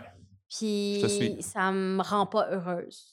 Ça me rend pas heureuse, ça me motive pas, ça me challenge pas. Euh, puis c'est pas ça que je veux euh, laisser comme trace dans le monde. Donc, je me suis dit, je pense que la meilleure chose pour moi en ce moment, c'est d'arriver à séparer ma passion de, du travail. Hmm. Est-ce que, est-ce que tu. Ben, je te suis, hein? Puis j'essaie moi-même de me réconcilier avec le quel type de travail. En fait, j'essaie de réconcilier ce que tu viens de nommer là avec quel type de travail peut permettre de, de- d'avoir un certain sens euh, sans nécessairement être la passion, comme dans ce cas-ci étant l'écriture. tu sais. Mais on s'entend que je vais pas. euh, je sais pas, là, je vais pas aller euh, commencer à construire des meubles, j'y connais rien. Mais euh, je veux quand même travailler dans ce dans quoi j'ai des compétences. J'ai des compétences en Ouais. communication. Mais sans qu'il y ait cette proximité-là, parce que écrire, c'est un acte de vulnérabilité extrême. Mm. Et devoir se mettre à nu émotionnellement pour payer tes factures, c'est vraiment fucked up. Ben, même que ce que j'entends dans ce que tu nommes, c'est même que le. Il y, en- il y en a qui diraient même que recevoir n'importe quel modèle d'échange pour n'importe quel travail, c'est vraiment fucked up. Si on pousse très loin, mais c'est Oui. ce que j'entends en plus, c'est Oui, du là, moment où oui, on ça. transige, là, tu vas plus loin en disant, mais non, c'est vrai, c'est mon émotion, c'est ma C'est c'est mon vulnérabilité, c'est émotion, moi. c'est brut, c'est je, je, je, je l'expose pour que quiconque puisse le célébrer ou le piétiner. C'est beaucoup demander à quelqu'un que peu importe euh, où t'en es dans ta tête, dans ta vie, comment tu te sens à ce moment-là, c'est ça la game. La Mm. game, c'est que tu tu t'exposes pour de l'argent. Ouais. Euh, je veux m'exposer dans les moments où ça a du sens et où je juge qu'il y a quelque chose de d'utile qui sort de ça, quelque chose que je vais être fière de présenter. Et non pas parce que mardi à 14h, il est prévu que je me dévoile. Ouais, ouais. ouais, ouais, vraiment. Ouais, je, te, je te suis, euh, je te suis pleinement. Puis euh, ça me mène à, à, à te demander, euh, en lien avec la référence que tu as faite sur euh, être prêt ou ne pas être prêt à dévoiler certaines choses, le fait de, de dire de t'exposer quand tu le veux, ce que je notais, c'est que dans les derniers mois, euh, sur Instagram principalement, tu as, beaucoup partagé sur le corps. Euh, euh, Puis je, je, je vais même faire une, prendre une citation qui me date de deux jours, là, de, de, de, de citer. Oui. Ce que tu as écrit, c'est euh, Can you believe uh, I wasted 25 years hating myself? Now I'm 33 and just beginning to get over the anger I've been feeling towards everyone and everything that convinced me um, the only thing I was entitled to was shame. Je- Puis, d'un, j'ai été, moi, en fait, d'un, je, je dois parler de mon admiration euh, que j'ai. Puis, je, je pense que, ouais, c'est de l'admiration euh, au dévoilement. Je projette là-dedans une, un- une forme de courage. Et je me suis posé la question, justement, qu'est-ce qui, qu'est-ce qui fait en sorte que tu as cette impulsion-là de, de, te, de te dévoiler en image, mais aussi en texte, en partageant des choses qui sont très vulnérables? Il y a le concept de body positivity en ce moment. Puis il y a celui de body neutrality. Euh, body positivity qui est celui de se célébrer, de dire j'existe, euh, j'aime mon corps, je m'aime dans mon corps tel qu'il est en ce moment. Le body neutrality qui dit j'ai un corps. C'est j'ai un corps, je l'habite. Ouais. Euh, pour le meilleur et pour le pire, c'est le seul que j'ai. Je connaissais, je connaissais pas le concept de body neutrality. Fait que merci de. Ben, ça me fait plaisir. Puis en fait, l'objectif, c'est ça, c'est d'arriver à à vraiment intégrer le fait que c'est pas. On s'en fout que ton corps soit beau ou pas beau. T'as un corps. C'est celui que t'as. C'est celui, que- c'est le seul que tu vas avoir dans cette vie-ci. Sauf que comme n'importe quelle oppression, comme n'importe quelle chose que tu vis où on te dit cette partie-là de toi fait que tu vaux moins, je comprends le besoin de se célébrer avant d'être neutre. Hmm. Avant d'arriver à t'en foutre, faut que tu dises non, cette partie-là de moi, de mon identité, a besoin d'être célébrée pour se réapproprier tout ce qui lui a été fait. Puis je pense que c'est quelque chose qui peut s'appliquer à n'importe quelle oppression, que ce soit euh, sur l'appartenance ethnique, euh, que ce soit sur le genre, que ce soit sur euh, l'orientation sexuelle, le fait de te faire dire tu aurais plus de valeur si cette partie-là de toi était différente, ça marque énormément ton développement. Puis moi, pour moi, ça a été ça au point où, en repensant à moi, adolescente, qui, me dit euh, je vais voyager quand je serai mince, je vais euh, dater quand je serai mince, je ferai les études que je veux quand je serai mince, toutes les barrières que je me mettais parce que on me disait tu vas le mériter une fois que tu seras plus comme t'es. C'est incroyable à quel point ces choses-là s'accumulent et font que ça devient une barrière invisible. Puis après ça, tu te fais gaslighter en disant Oui, mais il n'y a personne qui t'a explicitement dit voyage pas parce que t'es grosse. Mais personne n'a besoin de te dire explicitement pour que tu le sentes. C'est partout. C'est dans la culture, c'est dans les films, c'est dans la façon dont les gens autour de toi parlent d'eux-mêmes, parlent des autres. C'est dans tous ces codes sociaux-là qu'on intègre depuis l'enfance. Et pour moi, c'est important de dire, ben, j'ai fait ce cheminement-là et je suis, allée très, très creux dans la haine de moi-même. Vraiment, vraiment très creux. J'ai touché le fond de la haine de moi-même. Puis maintenant, je regarde ça à 33 ans et je peux pas croire que je me suis laissé convaincre que la seule chose à laquelle j'avais le droit, c'est de la honte par rapport au fait d'exister tel que j'existais. Et encore aujourd'hui, le fait de dire je m'aime tel que je suis va attirer des critiques du genre tu fais la promotion de l'obésité, puis c'est pas simple, mais c'est incroyable qu'on ait normalisé. Il y a juste le fait de se permettre d'exister, soit de quelque façon que ce soit la promotion de quelque chose. Puis deuxièmement, de la promotion, ça prend de l'énergie. Fait que si vous avez décidé que les gros sont paresseux, ils peuvent pas faire la promotion de quelque chose, ça, brûle trop de calories. Faut, tu sais, pick one. C'est l'un ou l'autre. Mais pour moi, c'était ça. C'était comme, je, sais à quel point, je sais à quel point l'image de soi peut take over tous les aspects de ta vie. Ça va euh, santé mentale, euh, finances, euh, relations amoureuses, relations sexuelles, relations amicales, relations familiales, euh, activités, sorties, comme ça, prend absolument tout dans ta vie devient lié à ça. C'est une prison. C'est vraiment une prison de chair.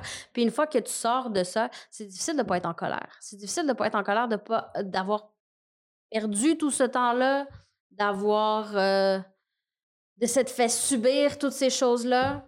Puis que c'était juste normal parce que tout le monde vit ça. Puis c'est pas grave, tu sais. C'est comme si c'était un passage obligé. C'est fou, hein? C'est comme si tu me dis qu'il y a la honte qui prend beaucoup de place. Puis après ça, c'est la. Disons, la colère d'avoir mm-hmm. ressenti cette honte-là. Ouais. C'est comme une autre, une autre prison qui, qui se déplace. Mais ça fait partie, j'imagine, en plus du processus quand même, tu sais. Oui. Ben, c'est comme, je veux dire, c'est comme internaliser de la misogynie, c'est comme internaliser du racisme. Une fois que tu t'en rends compte que toi-même, tu étais raciste envers toi-même ou misogyne envers toi-même, tu es comme, ben, what the fuck? where do I go? Oui. Comment est-ce que j'ai pu laisser ça devenir une partie de mon identité?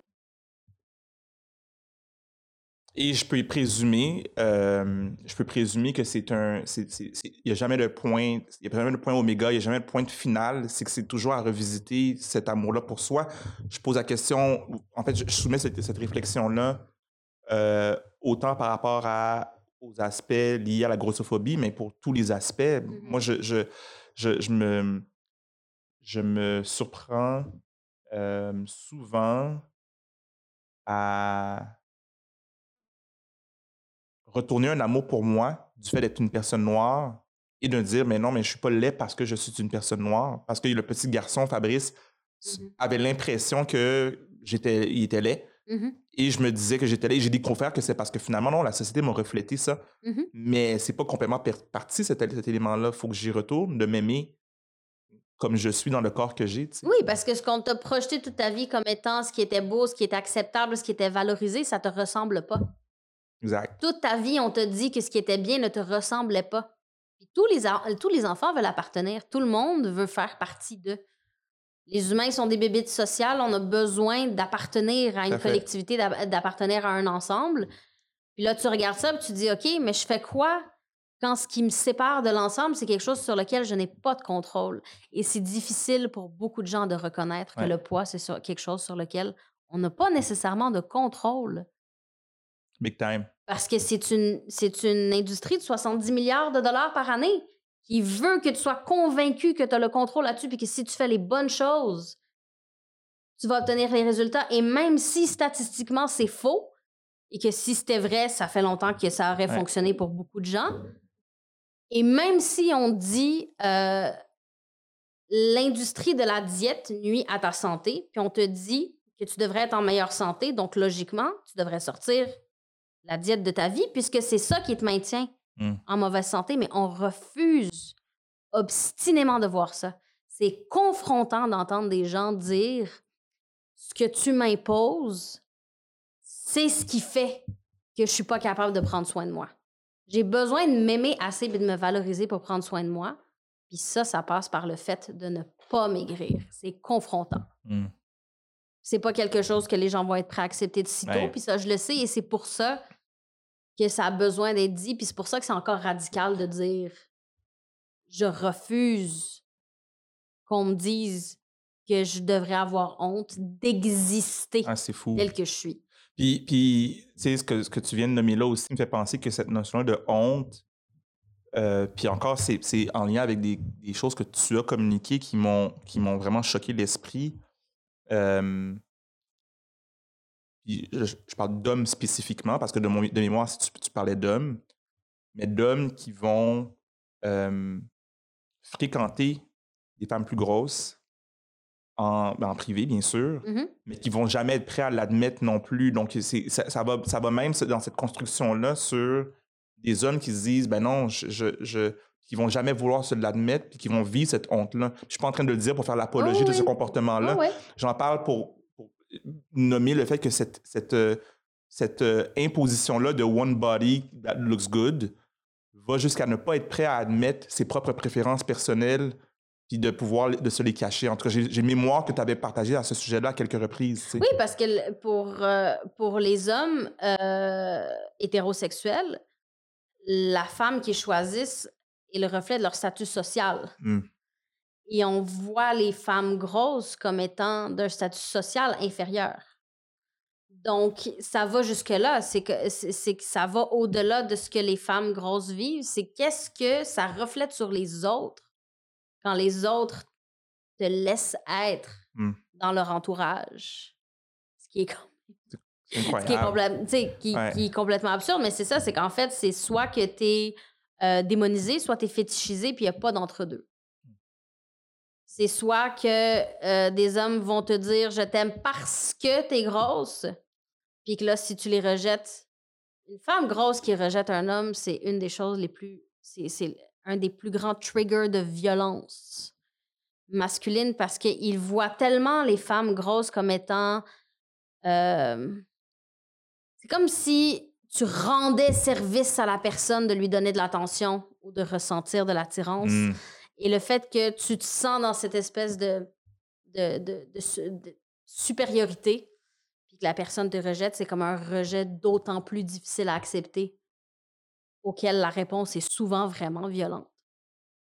Wow, tu vois, ce sont des situations auxquelles moi, j'ai jamais été appelé à réfléchir, donc tu me le nommes, puis ça me.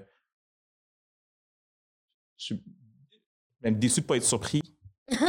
non, c'est pas Euh, surprenant. C'est ça, je suis déçu de pas être surpris et c'est quand même des éléments qui qui, qui, qui sont pas présents dans Et mon encore une fois, c'est quelque chose que tu peux appliquer à n'importe quoi. Je veux dire, les, Ouais. les, les femmes euh, de différents backgrounds ethniques qui se font fétichiser, exotiser, euh, de « Ah, j'ai jamais été avec une Asiatique, j'ai jamais été avec une femme noire », et le rejet va, euh, va amener plus de violence. Ouais. Je, je t'ai fait le- la faveur de te donner de l'attention, même si t'es pas dans le- l'espèce de standard de ce que je considère. Ouais. Et même encore, c'est euh, ce sont des situations où le, ce- cette violence-là, ce que je, peux, je fais comme hypothèse, c'est que cette violence-là, elle, elle provient du, de l'impression que l'autre n'est pas une personne, l'autre est, un objet- est, est un objet finalement. Donc, de quel droit un objet me refuse? Mhm. C'est vraiment cet élément-là qui disait, mais non, je ne peux pas me permettre cet élément-là. Je n'ai pas devant ça moi un sur humain. moi Ouais. que ce qu'on ne valorise pas comme société me refuse? me refuse. Ouais. Qu'est-ce que, où, où ça me place, moi, sur l'échelle sociale, quand la personne que je considère inférieure à moi et à qui je rendais service me dit non, c'est parce que je suis trop bonne pour toi. Ça- moi, ça me, ça me fait penser à ton expression de bienveillance systémique, à quel point ce qu'on se dit là fait de des liens, à mon avis, avec ce qu'on se disait plus tôt par rapport au fait que cette bienveillance-là, c'est à, à tellement de niveaux, parce que c'est de donner de l'amour à soi, aux autres, pour qu'on soit capable de pouvoir ne pas voir l'autre comme un Mhm. objet, mais de délier avec la situa- la- le rejet que l'autre nous reflète, euh, puis de, de- de pouvoir souffrir, mais souffrir de manière beaucoup plus saine. En tout cas, je fais des liens avec des- des no- ce qu'on s'est dit plutôt par rapport à la, vi- la violence systémique, la violence, la bienveillance systémique. Puis oui, en fait, euh, de se donner de l'amour pour être capable d'en donner aux autres, ça me semble être euh, crucial. Tu sais. Oui, puis donner de l'information aussi, c'est crucial. euh, des, des fois, c'est juste ça. Des fois, c'est juste qu'on a, on a besoin de déconstruire euh, toutes ces, toutes ces choses-là, puis qu'on met le fardeau de cette déconstruction-là sur les gens qui sont touchés par les Ouais, oppressions. exact. Je veux dire, ça devrait pas être les femmes grosses qui t'expliquent pourquoi euh, elles n'ont pas à, à perdre du poids ou à t'expliquer pourquoi. D'ailleurs, je recommande aux gens de suivre Benoît Arsenault sur Instagram euh, qui, euh, qui unpack toute cette question-là de, des études sur le poids et qu'est-ce que ça dit et c'est quoi les conclusions et qu'est-ce que ça quel effet ça a sur Mm. nous comme société et sur la construction de ces standards-là. Euh, ouais, je pense que c'est vraiment Le important. de prendre là, je ne le connaissais pas.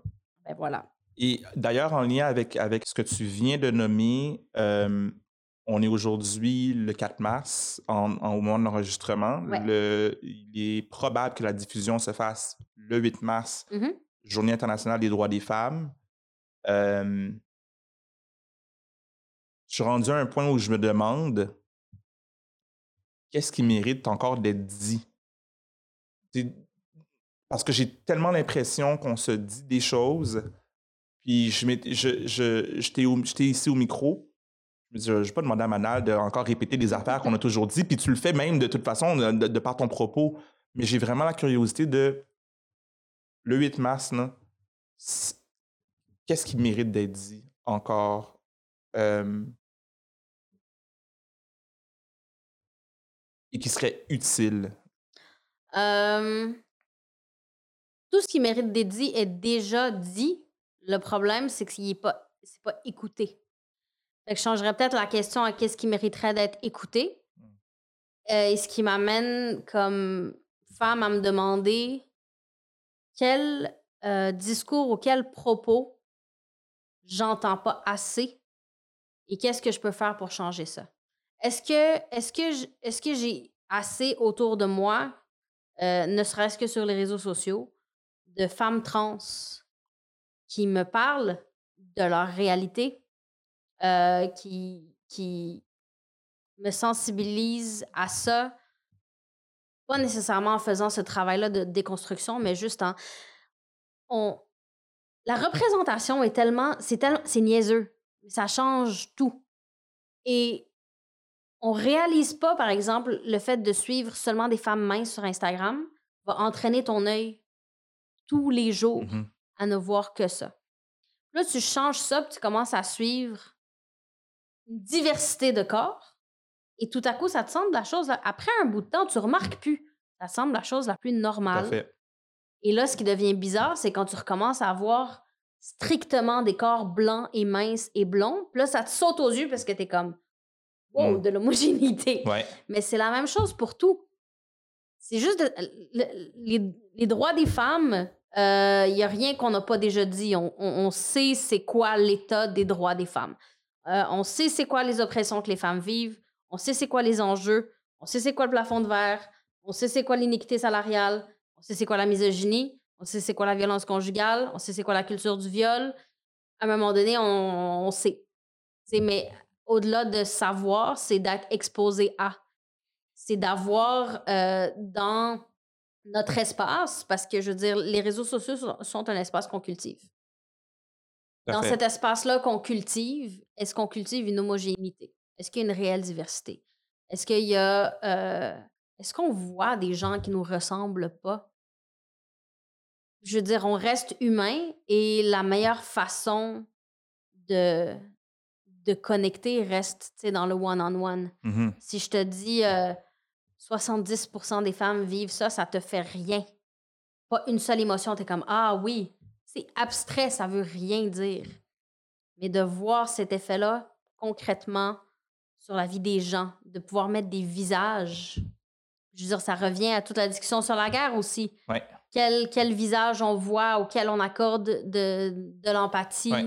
Euh, qui on s'imagine quand on dit euh, là je fais un, un- un leap complètement euh, champ gauche mais chaque année depuis euh, plus de 50 ans on demande à des, à des enfants de dessiner a scientist puis je le dis en anglais parce que c'est neutre a Mhm. scientist alors qu'en français, il faut que je dise un ou une. Ouais.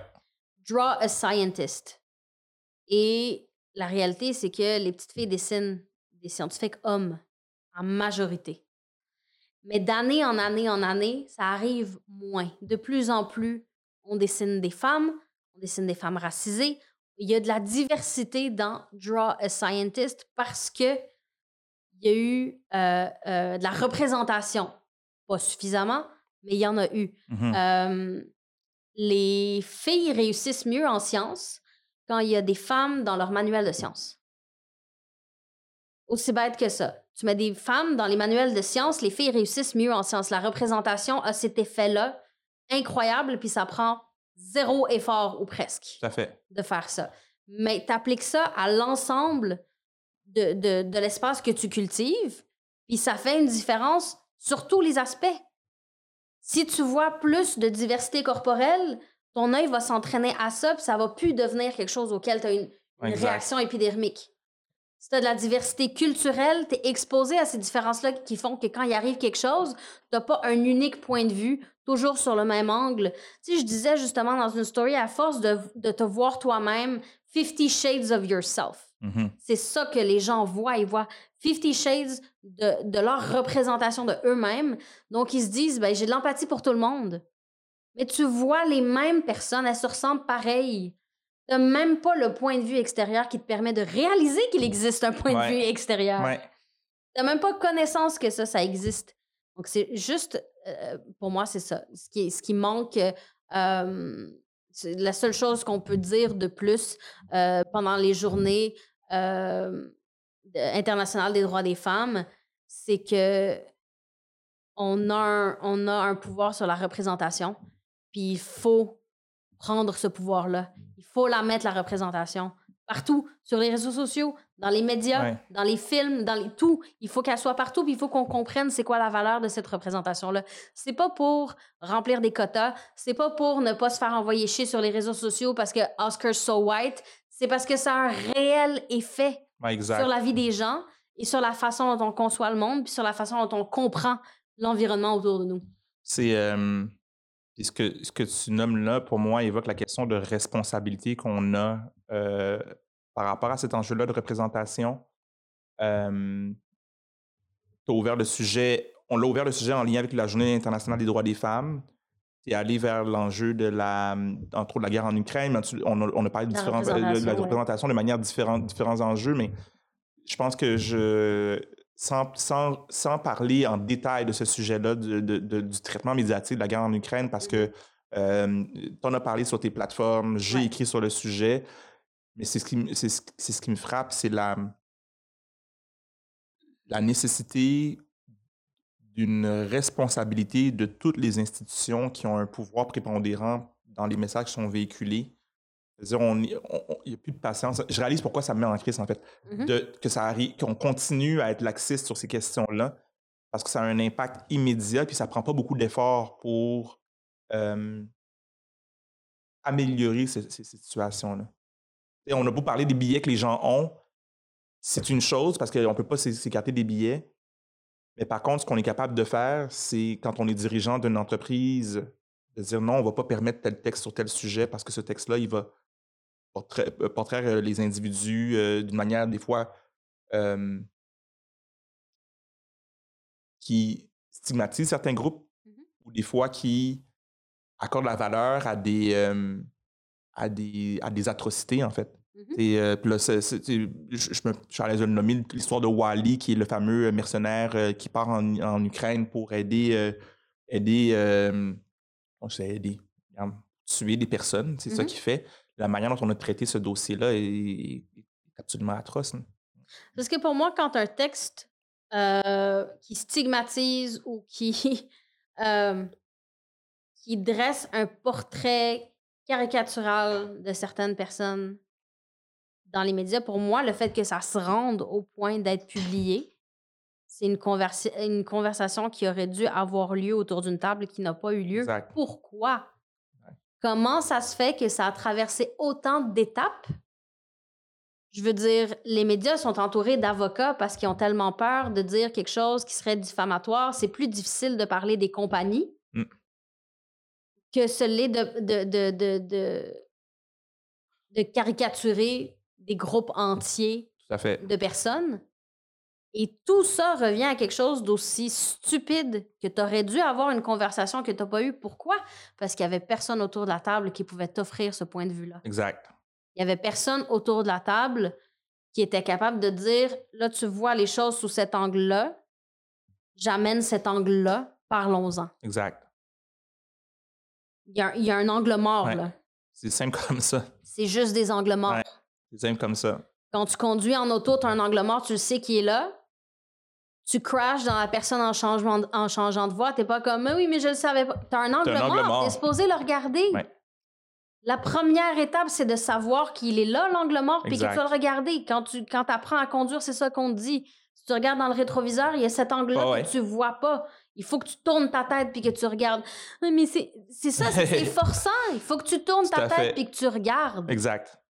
Et là, c'est vu comme de l'oppression. T'imagines, t'es en auto, t'es comme non, je me sens opprimée parce qu'il faut que je tourne ma tête pour regarder dans mon angle mort. Ouais, c'est- absurde dit de même et c'est frappant l'analogie que tu utilises. Ben oui, Mais c'est juste ça, c'est le privilège de pouvoir changer de voie sans regarder ton angle tout à mort. fait.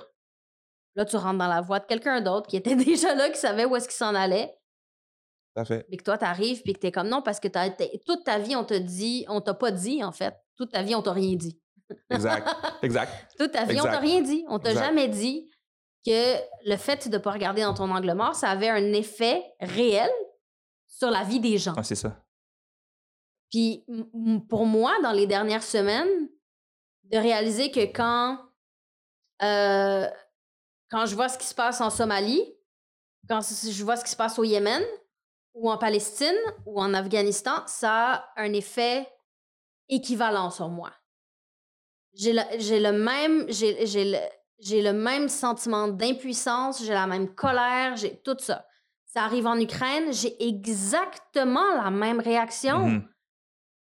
Je peux pas croire que ça arrive. Je peux pas croire qu'on se lance des bombes dessus. Je peux pas croire qu'on tue des enfants. Je peux pas croire que pour des ressources et du pouvoir, Exact. on fasse subir ça à des humains. Puis là, après ça, tu regardes dans les médias, tu es comme, OK, non, on n'a pas tous cette réaction-là équivalente à chaque fois qu'il se passe ça. Il y a une réaction vraiment, vraiment, vraiment plus intense quand ça arrive à des personnes blanches. Exact. Et cette réalisation-là, que tu as de l'empathie pour des gens qui n'en ont pas systématiquement pour toi. C'est quelque chose. euh, Moi, ça m'a aliénée. Je me sens aliénée de ma société. J'ai l'impression que j'en donne plus que j'en reçois. J'ai l'impression que j'ai été formatée, que j'ai été socialisée euh, d'une façon qui bénéficie à la majorité à mon propre détriment. Puis la colère qui est liée à ça, je sais même pas par où la prendre. Je- il va falloir que je me loue un entrepôt pour en rajouter parce que c'est c'est incroyable de réaliser que tu te pitcherais pour aider une personne qui te donnerait pas nécessairement le bénéfice du doute ou qui déjà aurait un doute. Mhm. Qu'on fasse le portrait dans la presse d'un gars qui s'en va comme un mercenaire sauveur en Ukraine. Je m'en vais me battre. J'ai- de l'expérience comme ancien soldat des Forces armées canadiennes. Puis je vais aller me battre. Imagine mon père fait ça. Imagine mon père avec son accent maghrébin puis ses traits maghrébins dit euh, en ce moment les Je- euh, ceux qui ceux qui regardent pas non mais ceux qui regardent ceux qui écoutent sans regarder me voient pas euh, hocher de la tête euh, euh, négativement en disant j'arrive même pas à me l'imaginer on le laisserait on le laisserait jamais. Imagine un portrait dans la presse qui dit euh, Ah ouais, il y a un doute qui s'appelle Mohamed, il a de l'expérience dans les forces armées, puis là, ça lui brise le cœur de voir qu'il y a des familles Mais serait afghanes, inconcevable. irakiennes, somaliennes, haïtiennes, name it. Puis il s'en va là-bas, puis qu'il dit dans son entrevue dans le journal, Ouais. mais c'est sûr que ça il y va aurait, être pas- il y aurait pas d'entrevue oui, bien Il sûr qu'il n'y pas aurait- a- d'entrevue. Ce serait inconcevable. Mais le Ouais, gars ça. dit dans son. Puis c'est mis en exergue dans l'article. C'est sûr que ça sera pas facile de tuer des Russes parce qu'ils sont européens Et et chrétien. chrétiens. Puis, on, comme intuitivement, il y a comme une, une- une ressemblance, un lien d'appartenance qui fait que je les déteste pas. C'est. euh, Je peux, m- je peux même pas imaginer c'est quoi l'équivalent de ça avec quelqu'un d'une autre ethnicité. Je peux même pas. parce que c'est parce que c'est inconcevable. C'est inconcevable. Alors que, par contre, un article sort demain matin pour dire euh, le dude s'appelle Youssef, puis on l'a arrêté à la frontière parce qu'il s'en allait au Moyen-Orient, parce qu'il trouvait que ça avait pas de sens que des membres de l'OTAN bombardent pendant des décennies Ouais. et annihilent des peuples et des sociétés entières. Puis il trouvait que ça avait pas de sens, puis c'est venu trop le chercher, puis il est allé là-bas comme soldat. Et c'est un présumé terroriste, puis on l'arrête. On est comme, ouais, on cligne même pas des yeux, je veux dire. Il y a même pas ça, de- ce double standard, Oui, c'est- tout à fait normal. Le fait qu'on qu'on dit, ah oui, il y a 12 pays d'Europe. L'automne dernier, 12 pays d'Europe demandent à Genève de financer une, une clôture pour empêcher qui? Empêcher les migrants de passer. Sept jours de conflit. Le Canada dit, les portes sont ouvertes illimitées. À des réfugiés. Illimité. L'Europe, illimité. Vous avez trois ans, permis de travail, accès aux études. On va vous accueillir, on va vous loger, on va. Illimité. Hmm. Il y a cinq mois, on parlait de construire des clôtures pour empêcher, non pas des réfugiés, des migrants. Qu'est-ce qui. euh, en reconnaissant pleinement les problèmes qui sont présents et pas en sortir, pas euh, avoir une forme de positivisme à outrance, mais je, je me demande qu'est-ce qui te donne de l'espoir face à ce que tu viens de nommer? Les jeunes. les. Oh mon Dieu, je, sérieusement, re- regardez les conversations que, mettons, la génération Z a sur TikTok, puis ensuite regardez les conversations que euh, les euh, milléniaux X-boomers ont sur Facebook. Il y a, il y a un océan. Premièrement, il y a une valorisation du fait de changer d'avis qui, je pense, n'a jamais existé avant la génération Z. Euh, il y a même le TIL, Today I Learned. C'est comme si tu as appris quelque chose aujourd'hui ou tu as changé d'opinion sur quelque chose, tu as quelque chose à broadcaster pour des likes. Oh wow. Tu sais, on a beau dire oui, oui, la culture de la validation, blablabla. Si ce qui t'obtient des likes, c'est le fait de t'être informé sur un sujet et d'avoir changé d'idée, you know what? Je vais vivre avec la culture Ben ouais, la tant mieux. Tant mieux, mais c'est comme c'est comme C'est ben, c'est pareil que l'étoile que tu reçois dans, ton- dans- pour avoir fait ton devoir correctement, c'est une validation dans ton cahier, mais là tu l'as en ligne, puis il y a des jeunes, des aides qui, qui y adhèrent, fait que tant mieux. C'est ça. Ils sont exposés à des points de vue différents. Et puis, je pense que ce que TikTok a changé, c'est que oui, par exemple, sur Facebook, on va partager des textes, etc. Là, ils ont dans leur écran euh, quelqu'un de leur génération, à l'autre bout du monde, qui vit dans une culture différente, qui vit une réalité différente et qui leur partage du contenu humoristique Mm. ou du contenu, peu importe, qui les informe sur un sujet. Et là, tu as une connexion réelle entre des humains qui font qu'après ça, un média a beau te dire les femmes à l'autre bout du monde sont traitées de telle façon, peu importe, tu peux pas juste prendre ça pour du cash et faire c'est comme ça que c'est parce que tu as des visages dans ta tête. Ouais, exact. À quoi ça peut ressembler, cette diversité de personnes-là qui vivent les choses de Mm. façon différente? Ah, c'est- super intéressant de t'entendre. J'entends vraiment, euh, ben, en fait, clairement une lueur d'espoir et, et de deux, une forme d'équilibre entre euh, le, la décentralisation des, des, des médias qui peuvent, qui peuvent générer des- un ensemble de problèmes Mhm. et la centralisation des médias qui génère aussi des problèmes. Puis Ouais. ce que j'entends, c'est a une génération qui navigue à travers tout ça de manière peut-être plus habile que nous. Là.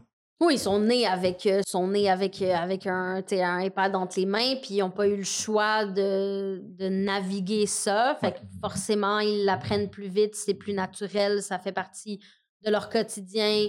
Euh, puis je pense aussi, il n'y a aucune génération dans l'histoire de l'humanité qui est aussi jeune, s'est sentie aussi puissante. Ils comprennent qu'ils peuvent avoir une grosse tribune en étant des Right enfants Ouais. euh, qu'ils ont le pouvoir de, de n'avoir aucune tribune, mais de dénoncer quelque chose et que ça ait une portée. Tout à fait. Euh, TikTok est beaucoup, euh, tu sais, c'est- centré autour de l'utilisateur, dans le sens que sur Facebook ou Instagram ou Twitter, c'est surtout les gens que tu suis. Là, ça te propose du contenu qui est curated pour toi, Ouais. qui est filtré pour toi, mais qui te présente plein de comptes différents que tu connais pas. Donc, forcément, ça t'expose à plus de choses. Exact. Exact. Donc ça, ça permet de, euh, même si je comprends, là, c'est les algorithmes, etc., Ouais. mais n'empêche que tu es exposé à plus de choses que sur les réseaux sociaux qui dépendent de, de, de qui tu choisis de suivre. Hmm. En espérant que les, euh, cette puissance-là soit pas, euh, disons, travestie, mais oui, je vois bien quand même. Ben, La c'est sûr, ça fait des mobs, ça fait, ça fait, ça, ça fait que euh, l'intimidation est plus facile, ça fait que le- les fake news voyagent plus rapidement, euh, qui peuvent faire plus de dommages plus rapidement. Mais c'est ça, c'est que chaque, Ouais. chaque chose positive a son, son, Exact. Tout à fait. son équivalent négatif. Tout à fait. Après ça, c'est d'apprendre à utiliser ça. Je veux dire, on, on a été sensibilisé à l'intimidation, on est capable d'être sensibilisé à, à- aux réseaux sociaux, aux fake news, aux mobs, aux tout ça. clair. Manal, c'est vraiment un plaisir de t'avoir euh, eu avec nous au podcast. Avec nous. Je sais pas. Ben, en fait, nous. C'est comme toi, Iki. exact. Moi-même, mais j'ai nous, c'est qui? Et moi, je me suis posé la question, moi Ben, et qui? écoute, si c'est ça ton, pr- ton pronom, je respecte. Ouais, avec, avec, avec euh, nous-mêmes, Fabrice et compagnie. Mais euh, peut-être que je, je référais aux gens qui, qui nous écoutent, qui nous regardent. Euh, puis mes amis Sean et, et euh, Oui, Nzenga qui, sont là. Parce que sans eux, on est juste deux personnes qui parlent autour d'une table. Euh, voilà. Et. et euh, ah ouais, exact. Tout Il à n'y a fait. personne qui nous entend, il n'y a rien qui. euh, reste- Et ça aurait été vraiment agréable. Fait que là, tant mieux parce qu'il y a plein de monde qui ont eu accès à ce moment-là de. Ce moment-là de. de plaisir pour moi. Si les gens qui nous écoutent ont eu autant de plaisir, ben tant mieux. Et euh, je vais quitter un instant parce que là, j'avais un livre à te offrir en cadeau. Oh, Mais en t'entendant tantôt, je me suis dit non, je vais t'en offrir un deuxième. Fait que ça va prendre 30 secondes, je vais aller chercher. OK, j'ai hâte de voir. Ça va être quoi? Donc, alors, je suis de retour avec les deux livres euh, que. En fait, le premier livre que je, je, je comptais t'offrir, c'est euh, Empreinte de résistance, qui a été, euh, qui est un livre, un, un- un recueil d'Alexandre Pierre, qui est la présidente du conseil d'administration de la Ligue des droits et libertés. Mhm. Euh, et euh, en fait, plusieurs femmes ont écrit euh, euh, sur di- différents enjeux liés au féminisme. là. Euh, euh, on a entre autres des personnes comme euh, Marianne Lopez qui a écrit, Dalila Wada, Ouza la Mhm. Rivière. euh, euh, le- le- la, la préface a été écrite par Émilie Monet, Monet et Marie-Lou Craft. Donc, euh, Empreinte de résistance, qui est, un, qui est le premier livre que je, que je t'offre. Merci. Et le second livre que je t'offre, c'est un livre euh, qui euh, est écrit par la, la- la philosophe Anna Arendt. Que j'aime beaucoup. Et je et je, et je sais pas si tu l'as lu ou non, La condition humaine. Euh, alors, oups, je vais juste enlever. euh, peu importe. Alors, je, La condition humaine, c'est euh, le deuxième livre que je t'offre. Et, et puis la raison pour laquelle j'ai pensé à ce livre-là, c'est que Anna Arendt a beaucoup par- parlé du travail et les Mhm. différents types de travail. Puis je me suis donc dit que ça pourrait être une lecture qui pourrait t'intéresser. Donc, le, le second livre. Il y a une phrase d'Anna Arendt qui euh, m'habite, et là, évidemment, je ne vais pas m'en souvenir mot pour mot, mais qui disait euh, Le malheur avec les gens qui choisissent euh, le moindre mal, c'est qu'ils oublient qu'ils ont quand même choisi le mal. Ça, ça m'accom- m'accompagne beaucoup parce qu'on est souvent là-dedans, en faisant des compromis, on essaie de choisir le moindre mal, mais est-ce que Mm. ça fait vraiment avancer quoi que ce soit? Fait que je vous laisse là-dessus, philosophie là-dessus. cool. Encore, merci beaucoup, Manal. Merci à toi.